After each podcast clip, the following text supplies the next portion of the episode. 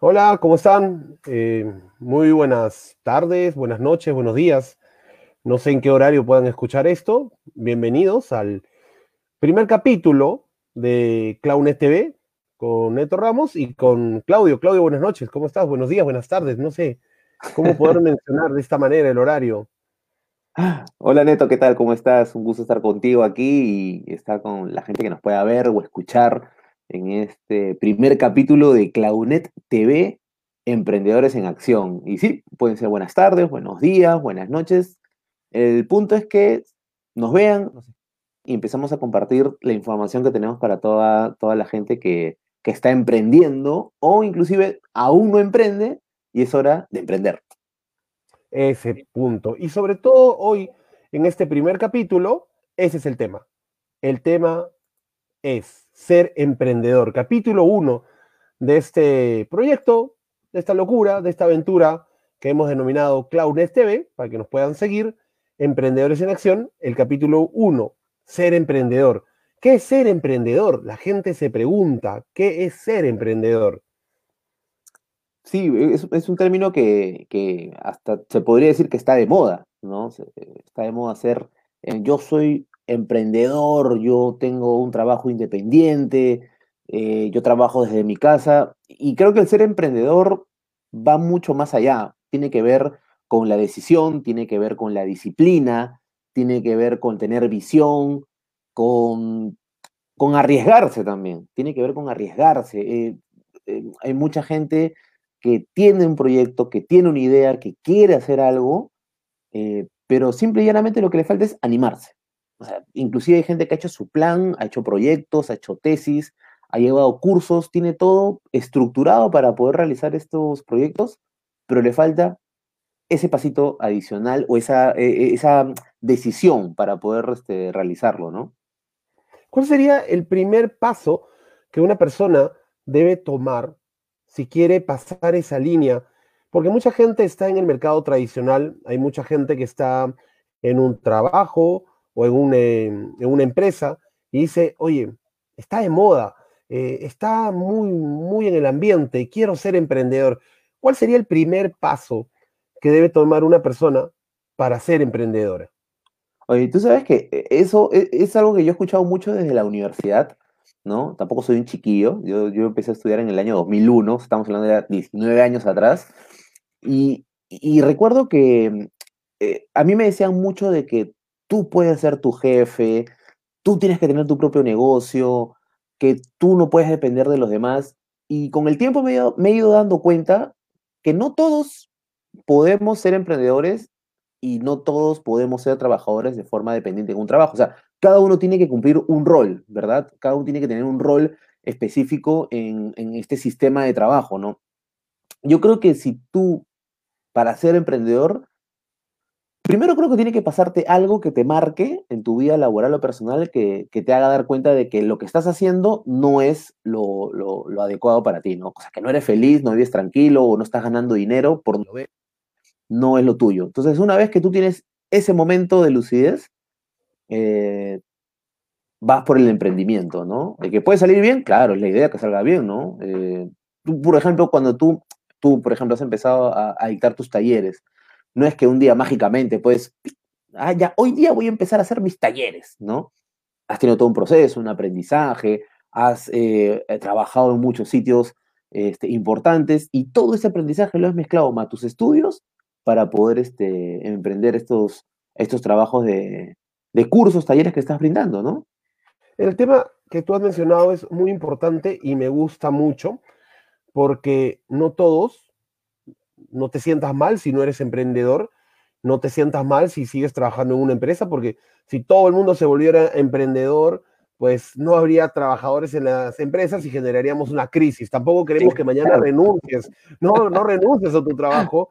Analiza cuál es tu decisión y cuál es tu posición. Esas dos cosas importantes, la decisión y la posición. Porque si estás bien en tu trabajo, si ganas tu buen dinero, si ganas tu, tu paz, tu tranquilidad, tu familia está bien, está bueno que te quedes ahí. Lo podrías tomar como un plan B, ¿no? Puede ser un plan B que te permita desarrollar algunas ideas. Y es una parte importante. ¿Qué puede hacer una persona que está tomando la decisión de ser emprendedora, ¿cómo podría empezar? ¿Qué debería hacer? Por ahí alguien dice, oye, yo quiero ser emprendedor, tomé la decisión, ok, me subo al coche. ¿Y ahora qué? ¿Qué hacer? claro. Sí, mucha, gente te dice eso, ¿no? Este, ya, listo, renuncié y ahora voy por, por, por mi emprendimiento. Y tú has dicho algo muy cierto.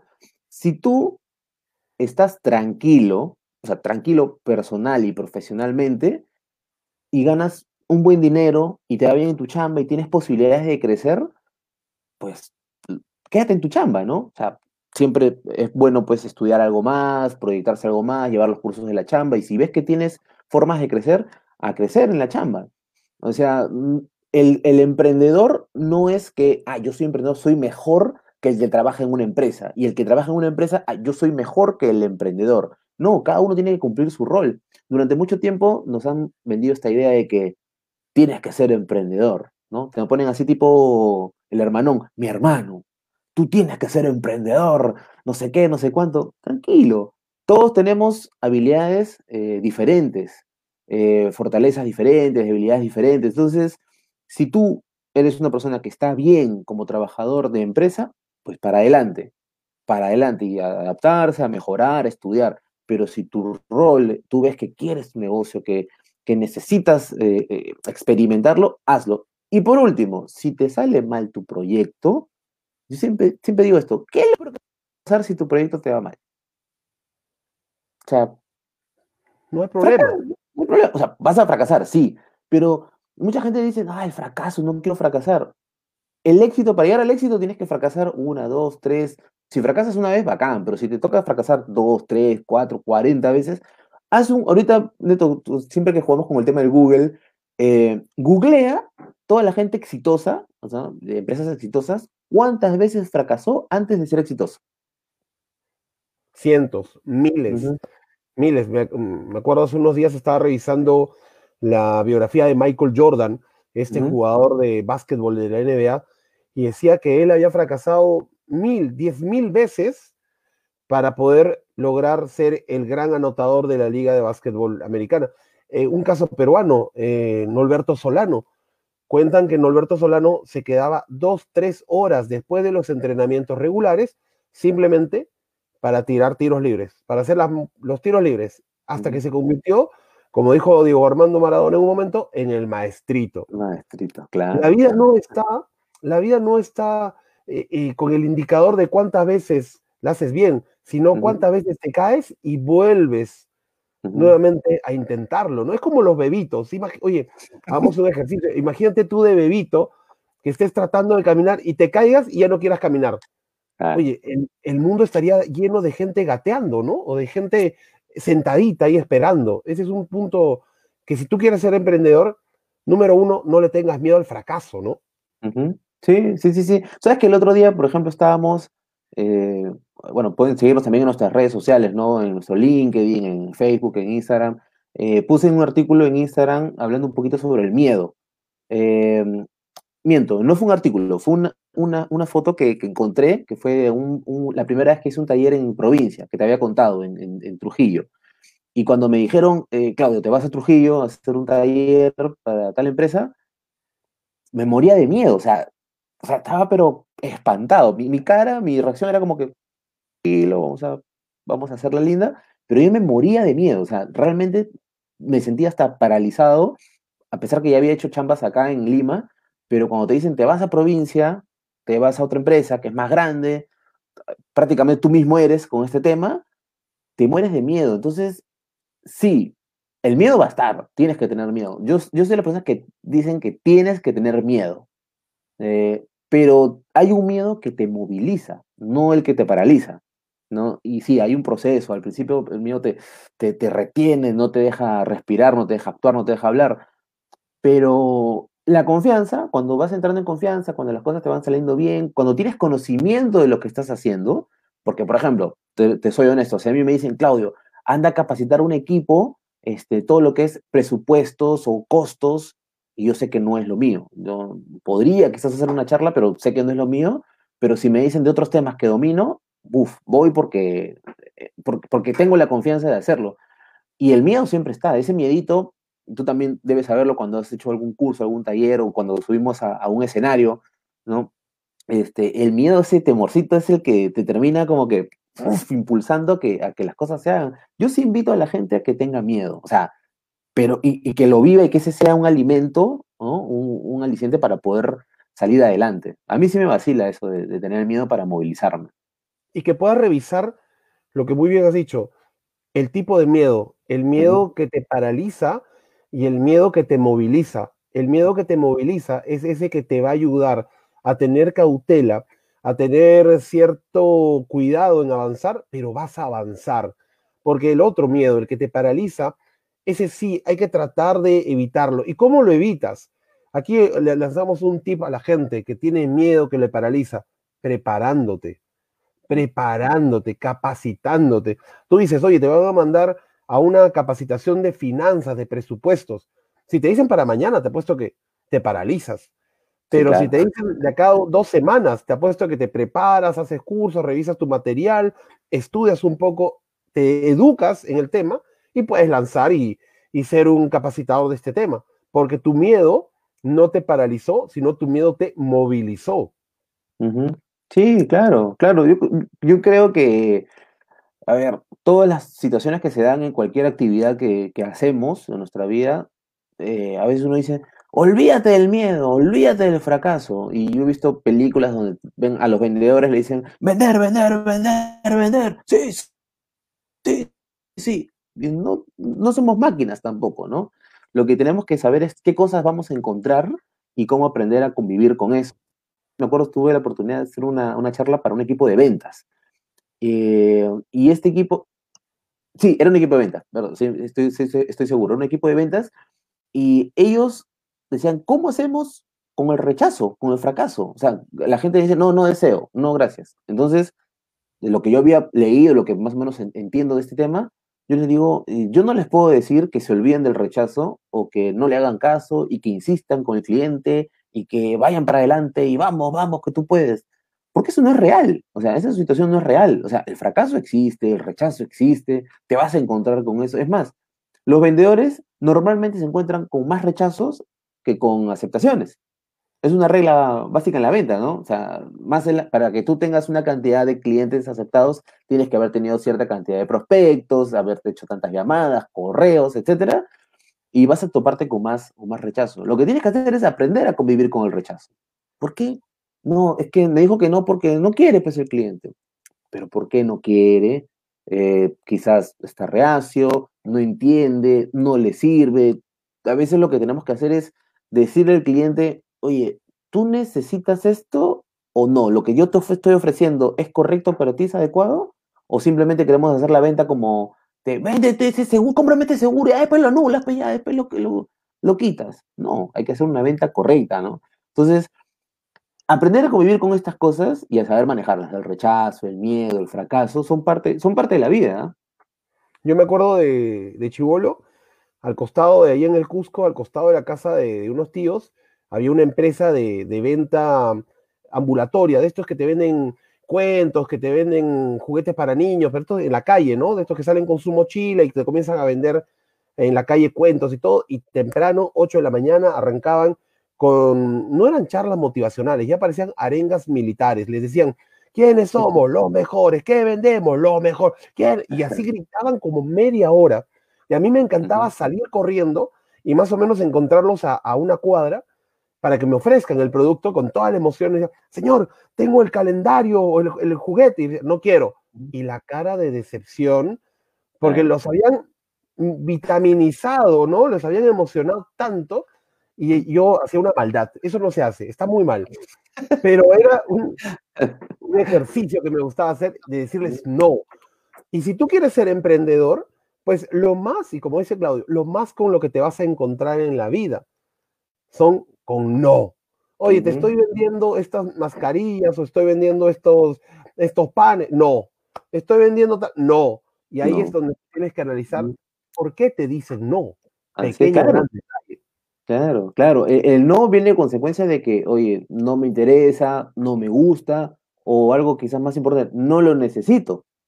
Y a veces nosotros decimos, ok, tengo este producto, tengo este servicio, te estoy brindando porque sé que es bueno el producto. Y el producto puede ser buenísimo, el servicio puede ser buenísimo, pero tendrías que ver a qué cliente se lo ofreces.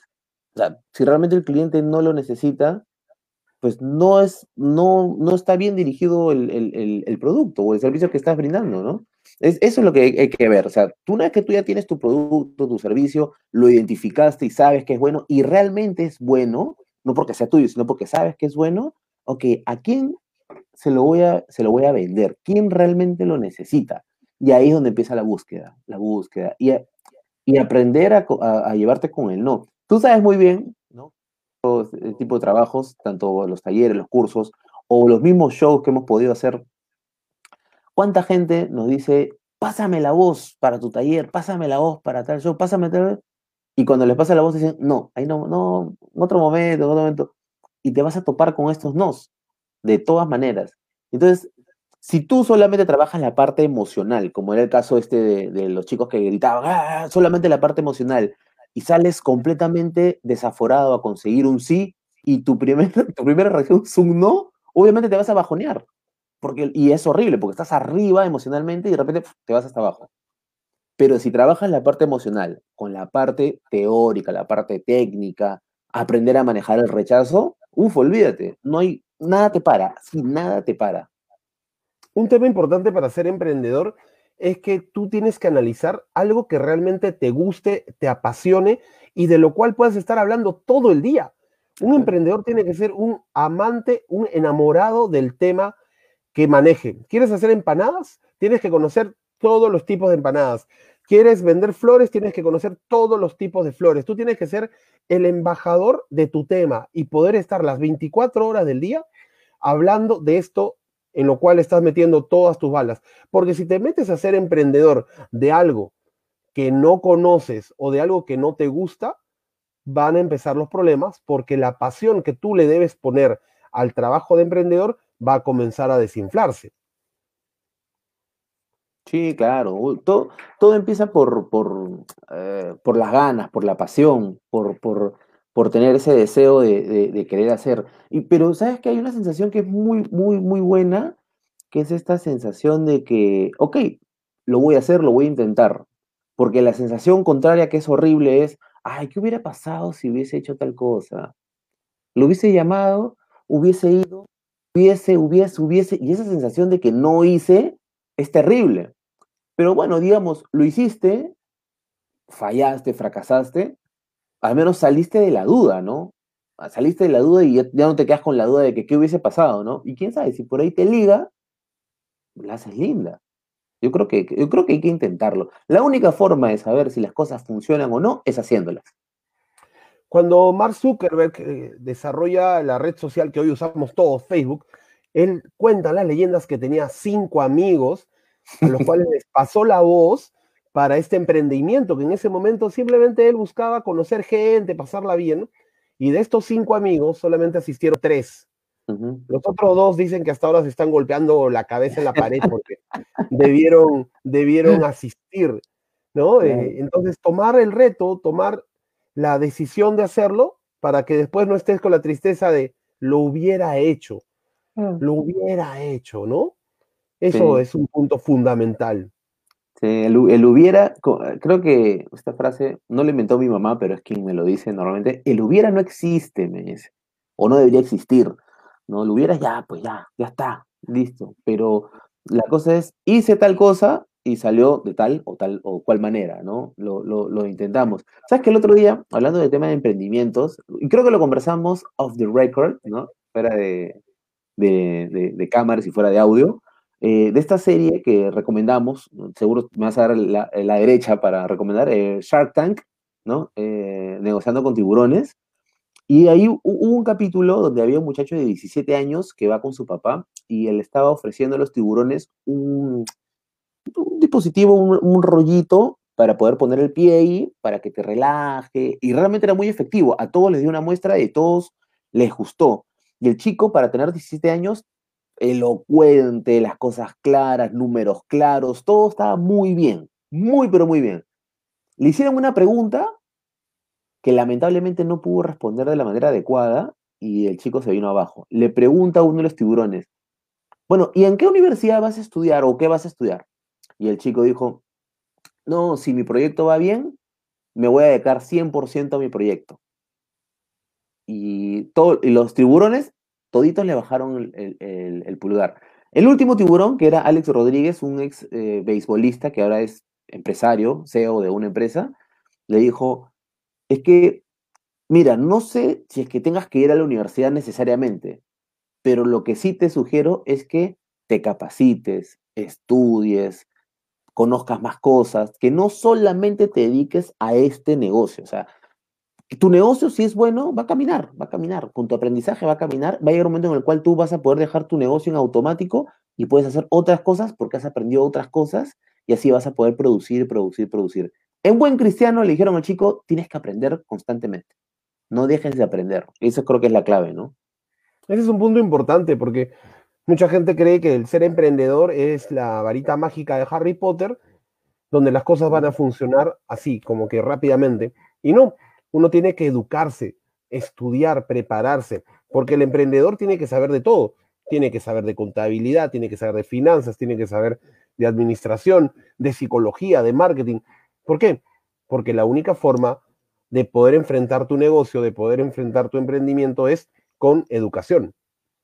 Sí, de hecho, ahora, por ejemplo, si vamos a los casos, digamos, Mark Zuckerberg, eh, Steve Jobs, este, Bill Gates, uno dice, no, pero ellos hicieron su negocio de la nada y se hicieron millonarios y no habían estudiado.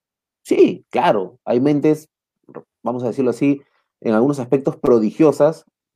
Zuckerberg dicen que era un, un programador extraordinario que tuvo esta, esta idea, de una idea de, como sale en la película Red Social, de un desencuentro amoroso, ¿no? Tuvo esta idea, ¿no? De, empezar como a hacer match entre las parejas, volver a hablar, hablar mal de, una chica, todo. Y... Pero no se quedó ahí, o sea, ¿o, crees, ¿o crees que Mark Zuckerberg no ha llevado un curso de, no sé, de, de cómo expresarse, o cursos de costos, o algún diplomado? No, ha tenido que seguir estudiando, ha tenido que seguir preparándose. Y, clara muestra de que ya no solamente se dedica a esto, es que Facebook eh, tiene Instagram, tiene WhatsApp, o sea, va comprando todo lo que está a su paso porque y tiene que renovarse constantemente. Y eso no lo hace solamente porque puede ser un genio, ¿ah? Eso lo hace porque se ha preparado y ha visto, ah, mira, esto me va a servir para este público, esto para otro público. Yo creo que la preparación es, es básica. Ojo, antes teníamos mucho la costumbre de decir, si no vas a la universidad, no eres nadie. Yo creo que hoy en día eso ha cambiado al sentido de que estudia algo. O sea, anda a la universidad, o anda al instituto, o anda a, tal sitio, pero algo, estudia en lo que tú eres bueno y capacítate para que puedas ser un especialista. Eh, yo lo entiendo por ahí, ¿no? Ese punto es súper chévere, porque antes estaba muy delimitado el tema a la universidad. Tienes que estar en la universidad y en la universidad de prestigio, o en la universidad tal o cual. Hoy en día la manera de estudiar, la manera de educarte ha cambiado un montón. Hay audiolibros, hay temas autodidactas, están las redes sociales, está el mismo YouTube, donde tú puedes aprender y desarrollarte. Así que la única, la única traba para educarte es tu decisión, porque tiempo lo puedes encontrar. Vamos llegando al final de este primer capítulo de este nuevo proyecto, de esta nueva aventura, Clownes TV, Emprendedores en Acción, el primer capítulo ser emprendedor. ¿Y qué te parece, Claudio, si resumimos en tres puntos qué puede hacer una persona que quiere ser emprendedora? Primer punto, decisión. Correcto, sí, decisión. De todas maneras, la persona que quiera ser emprendedora tiene que tener decisión para porque vas a tener que tomar decisiones y tener que tomar acción. Así que, y si te equivocas, ojo, es parte del camino. Primer punto, decisión de todas maneras. Número dos, podemos decir que es intención. Sí, o sea, la intención tiene que estar ahí, tener la intención, pero que no quede solamente con la intención. Digamos que acá le vamos a hacer intención guion acción. O sea, intentas algo y tienes que tomar acción. Porque si te quedas en el intento, bueno, ya lo intenté. No, toma acción, que es diferente. Tienes que hacer que suceda. ¿No? Y, depende básicamente de uno, ¿no? intención, guion, acción. Y el tercer punto, lo que estamos hablando durante mucho tiempo en este capítulo, educación. Educación. A ti, emprendedor, persona que nos estás viendo, nos estás escuchando, que tienes un proyecto de negocio, y hay algo que queremos decirte, ¿no? Eh, tú a veces piensas, creo que ya estoy muy viejo, no, todavía soy muy chiquillo, no, que me falta plata, este, no, voy a esperar un tiempo.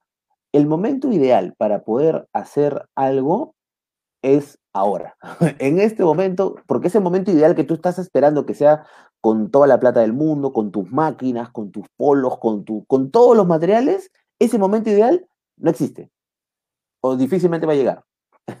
tú tienes que hacer que exista ese momento ideal. El momento ideal para tomar acción, para hacer las cosas, es ahora. Y tienes que capacitarte, tienes que educarte, tienes que llevar cursos. Tienes... Ahorita, tiempo hay. Eh, y por el tema de dinero, cada vez es una tara menor, porque tienes ahora la información, hay tutoriales, hay cursos, hay webinars, hay talleres, hay eh, gratuitos, hay baratos, hay caros, hay de todo, así que no hay excusa. Eso es cierto. Bueno, este ha sido el primer capítulo de esta nueva aventura, de este proyecto llamado Clownet TV, Emprendedores en Acción. Hemos hablado en este capítulo 1, el ser emprendedor. Muchas gracias a todos, gracias por estar. Síganos en las redes sociales, opinen, comenten y nos vemos la próxima semana, nos escuchamos la próxima semana en un segundo capítulo de esta aventura llamada Emprendedores en Acción. Clownet TV, listo. Gracias, nos vemos. Chao. Chao, chao.